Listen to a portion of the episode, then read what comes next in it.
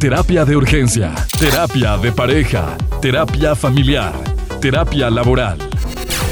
Bienvenido a nuestra consulta con el doctor Sergio García. Iniciamos. El día de hoy hablaremos muchachos acerca de la dependencia emocional y quiero decirles que pongan mucha atención en, estas, en estas conductas de las que voy a hablar. Todos los seres humanos necesitamos de otros tarde que temprano, de alguna manera vamos a manifestar esa necesidad. Pero la forma en la que nosotros nos apegamos a nuestros padres desde la infancia es la que va a determinar cómo nos vamos a apegar también a las personas a las que amamos en nuestra adultez. Les voy a dar un ejemplo. ¿Recuerdan ustedes esa imagen en donde la niña va a salir a, a la escuela? Y la maestra, va la mamá llevando a la niña a la escuela y de repente están llegando y, y, luego la niña voltea a ver a su mamá y luego la mamá le dice, está todo bien mi amor, entra a la escuela y la niña le dice no y luego se agacha a la mamá, le da un abrazo y luego la niña se relaja un poco, le da un beso en la frente y luego la niña camina con seguridad. Bueno, ese abrazo, ese gesto de la mamá de, de estoy contigo, esa, a ese se le llama apego seguro. Cuando la mamá, ahora imagínate la misma escena en donde la mamá va con la niña, lleva a la niña caminando por la banqueta, llega al kinder y la niña hace un gesto y le dice no, y luego la niña le dice, ¿cómo no? Y le da una nalgada, ¡pa! Entonces la niña entra llorando al kinder, se agarra de los barrotes, la maestra la agarra de la cintura, luego la mamá le está desapretando los deditos de los barrotes y luego la niña está gritando y la maestra se la lleva para adentro. Y luego le da a la mamá otra nalgada, cállese y métase a la escuela ahí está creando un apego inseguro. Porque la niña lo está, está soltándose con sufrimiento. Otro, el niño va a ir a jugar fútbol. Entonces el niño va a ir a jugar fútbol y el papá lo lleva caminando. El niño va caminando lentamente. Entonces el papá lleva al niño agarrado la mano, el niño tiene seis años y cuando llegan al juego, el niño se pone las manitas en su rostro y, y dice no. Entonces el papá le dice, ¿cómo no? Y luego le suelta las manitas de las manos y luego le da un jaloncito de orejas y le dice, ¿cómo no? Y métase. Y los hombres no lloran chillón y le limpia las lágrimas. Y entonces el niño se mete y en vez de ponerse a jugar se sienta a llorar en el pasto. El profe no le dice nada, nomás lo motiva, ándale, vente Juanito, vamos a jugar. Y el niño no se mueve.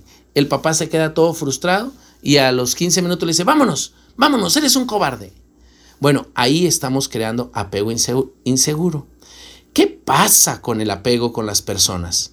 Fíjense bien, voy a hacer unas preguntas y piensen ustedes en relación a estas preguntas cuáles podrían ser sus respuestas. Según la respuesta que ustedes tengan, es que ustedes son personas dependientes o independientes. ¿Qué es mejor ser? Es ser mejor independiente. ¿Por qué? Porque la persona independiente puede resolver conflictos de la vida con más ecuanimidad, con más madurez. Las personas dependientes no. Las personas dependientes cuando los abandonas, abandonan sufren mucho. Las personas dependientes cuando van a pedir trabajo sufren para pedir trabajo. Las personas dependientes cuando les dicen no se quedan dos días en la depre. Las personas dependientes cuando van a ir a sacar la visa van pensando en que se las van a negar. Las personas dependientes son a los que les pasan todas las cosas malas del universo. Entonces, escucha estas preguntas. ¿Te sientes no valorado en tu relación? Vamos a tomar en cuenta la relación de pareja. ¿Te sientes no valorado? ¿Sientes que te gustaría cambiar a la otra persona? Es decir, que el otro debería cambiar, debería ser diferente. A ver, ¿por qué se hace esta pregunta?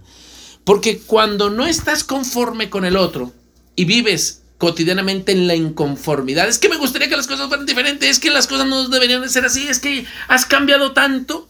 Significa que la persona no tiene la fuerza de irse acomodando en el tiempo, no tiene eh, la astucia para irse eh, eh, integrando a las nuevas circunstancias y entonces la persona no tiene las estrategias de afrontamiento necesarias para que en las diferentes etapas de la vida presentarse con fuerza.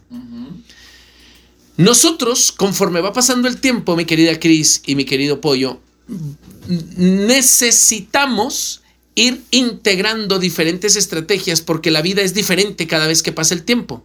Es decir, no es lo mismo cuando estás de novia, no es lo mismo cuando estás preparando el matrimonio, no es lo mismo cuando te acabas de casar, no es lo mismo cuando estás embarazada, No es lo mismo cuando el niño acaba de nacer, cuando los niños entran a preescolar, cuando están en primaria, así todas las etapas de la vida. Pero cuando la persona no está preparada, en todas las etapas se conflictúa, se estresa y sufre. Las personas con apego seguro, en el momento en el que el bebé va a nacer, recuerda inconscientemente el abrazo de su madre cuando le decía, todo va a estar bien, mi amor, y le daba un beso, y luego se enfrenta a la situación diciendo, todo va a estar bien. La persona segura, cuando, cuando va cuando su niño eh, va a ir a la secundaria y ya no quiere que le agarren de la mano cuando va caminando, recuerda cuando su papá lo llevó al fútbol y recuerda que su papá le decía, no te preocupes, hijo, todo va a estar bien y le da un beso. Y entonces el papá recuerda cuando su hijo, este, cuando, cuando su papá pasó eso y luego ahora ve a su hijo. Y entonces el papá dice, no pasa nada, pues mi hijo se está creciendo. ¿Me explico? Porque ya tiene integrado ese bagaje de seguridad. Bueno, más preguntas. ¿Tienes momentos de enfado muy intenso, desesperanza o tristeza? Es decir, eres de las personas súper, súper cargados, ¿no? Que se enojan demasiado y se irritan con facilidad y golpean cosas. Bueno, tú traes una bronca de apego.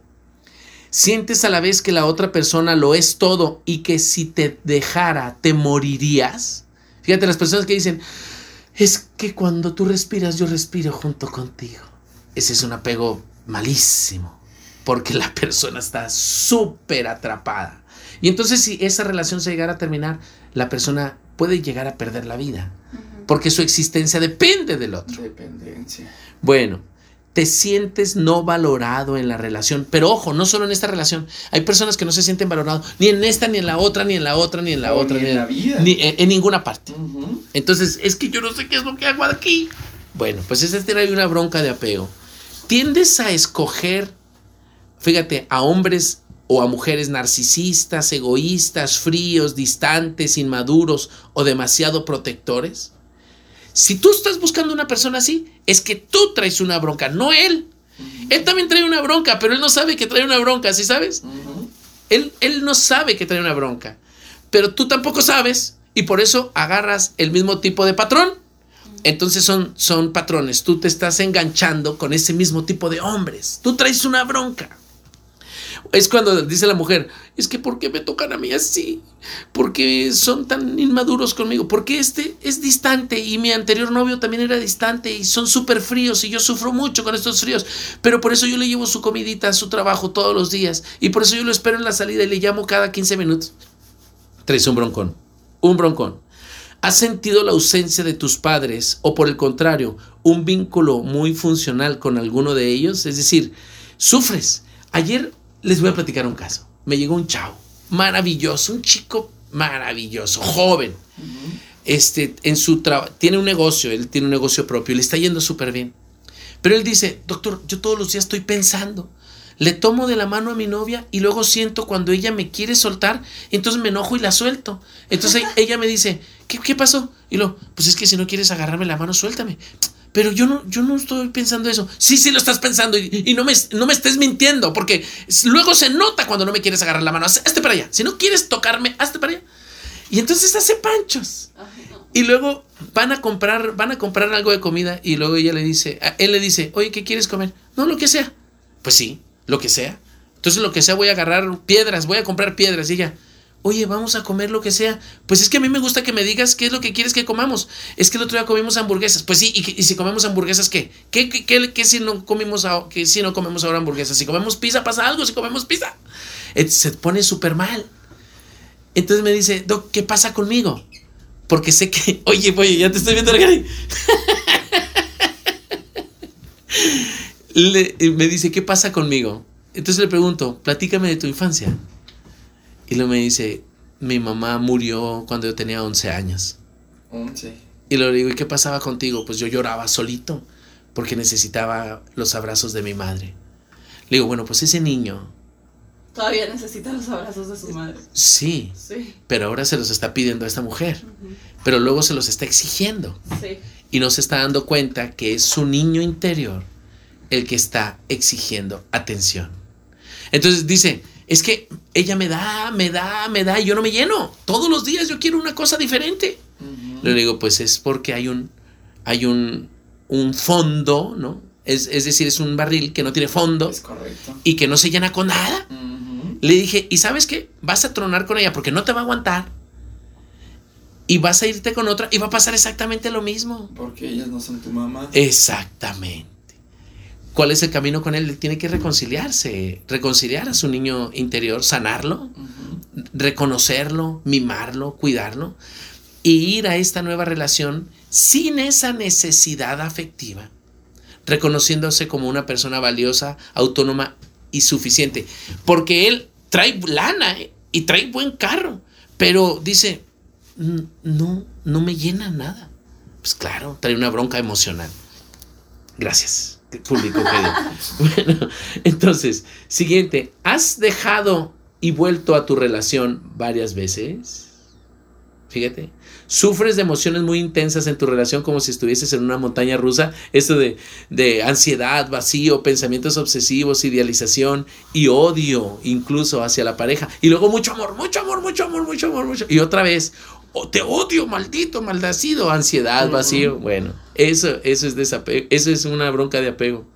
¿Tienes desconfianza siempre de la pareja? ¿Y dónde está? ¿Y por qué estás en línea? ¿Y por qué si estás en línea no me mandas ni un mensaje? Tienes seis horas sin mandarme un mensaje, Arturo. ¡Seis horas!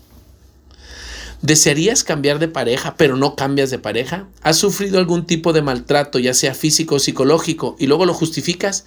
Dices, no, pues es que me lo merezco. Él me dijo que yo me los merecía, entonces me, como me lo merecía, pues por eso me pegó, ¿no? O por eso me jaloneó. Bueno, si a ti te pasan alguna de esas cosas, ¿qué crees? Tienes una bronca de apego. Y si usted quiere saber cómo resolver una bronca de apego, escúchenos el día de mañana aquí por terapia. Oye, pues es que es muy, muy interesante, pero aparte de interesante, es muy eh, necesario prestarle atención a esto para, pues para llevar mejores relaciones en tu vida. Oye, y ya no nos falta Cris. ¿Estás escuchando esto, José Luis? ¿Estás escuchando esto? bueno, muchachos, esas son cosas para ir resolviendo la vida. Pongan atención, hagan caso. El día de mañana vamos a hablar de cómo deshacer una relación codependiente. Y esas son de las más difíciles, muchachos. Porque la codependencia es la esperanza de que las cosas van a cambiar. ¿Pero qué crees? No va a ser así. Las cosas no van a cambiar hasta que cambies. Uy, Así, uy, uy. uy. así, así. Así las cosas. Así de sencillo, muchachos. ¿Cómo la ven? Oye, Sergio, muchísimas gracias. ¿Cómo te contactamos? No, no me contacten, por favor. Si Ah, tienen este ah. tipo de conflictos, por favor, no me contacten. Arréglense en YouTube, busquen un tutorial cómo pueden. No, no se crean. Búsquenme en terapia de urgencia, ya saben mis teléfonos. Por favor, anota este número. De alguna manera, en algún momento puedes necesitarlo. 614-233-7366. Yo soy tu amigo Sergio García y soy tu psicoterapeuta de cabecera. Búscame y lo arreglamos. Comparte tus comentarios en nuestras redes sociales. Terapia de Urgencia o en Facebook e Instagram. Terapia de Urgencia